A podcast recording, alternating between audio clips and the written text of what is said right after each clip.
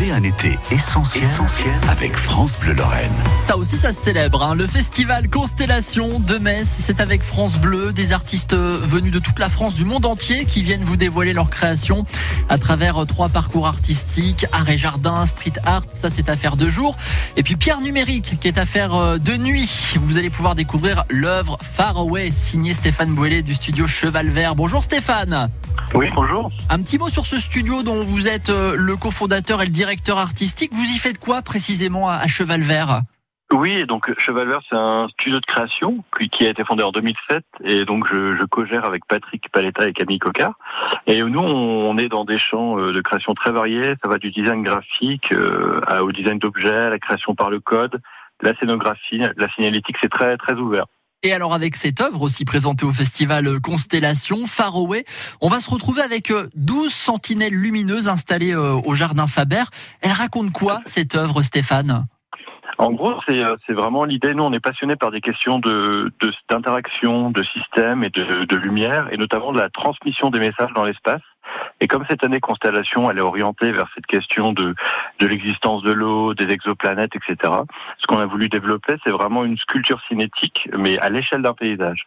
Euh, On est presque sur une chorégraphie en fait. hein. On, on a quelque chose de très futuriste hein, dans cette œuvre.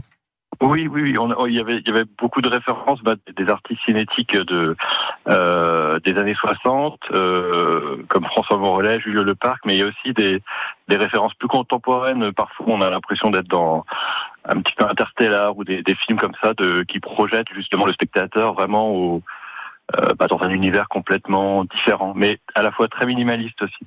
C'est vrai que pour l'avoir testé, parce qu'on est sur une œuvre immersive, hein, c'est-à-dire qu'on on participe pleinement à, à cette œuvre, euh, les, les sentinelles tournent en fait pour expliquer et elles cherchent une, Mhm. une source humaine. C'est ça Stéphane? Exactement. En gros, on a 12 sentinelles qui sont des sortes de, de scanners, de, de, de girouettes géantes qui font 3 mètres, où on, on est à l'intérieur de l'œuvre, donc on est en dessous. Et ces girouettes-là ont deux comportements. Un premier comportement de, de recherche, donc elles ont, euh, elles émettent une lumière rouge.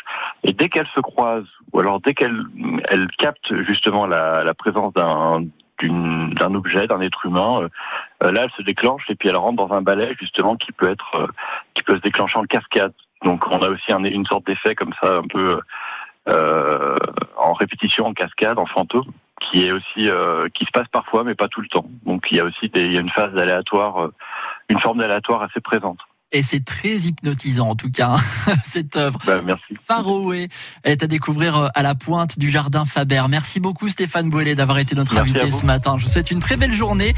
Euh, point d'orgue d'ailleurs de ce parcours euh, de nuit dans le cadre du festival Constellation, c'est aussi ce mapping sur la façade de la cathédrale Saint-Étienne. En vous rappelant toutefois que depuis fin juillet, il faut présenter une pièce d'identité et un pass sanitaire valide pour assister à, à ce mapping. En revanche, euh, cette œuvre Far Away et puis les autres du parcours euh, nocturne, euh, pas besoin de passe sanitaire, hein, rassurez-vous. Le détail de Constellation, c'est à retrouver dès maintenant sur francebleu.fr.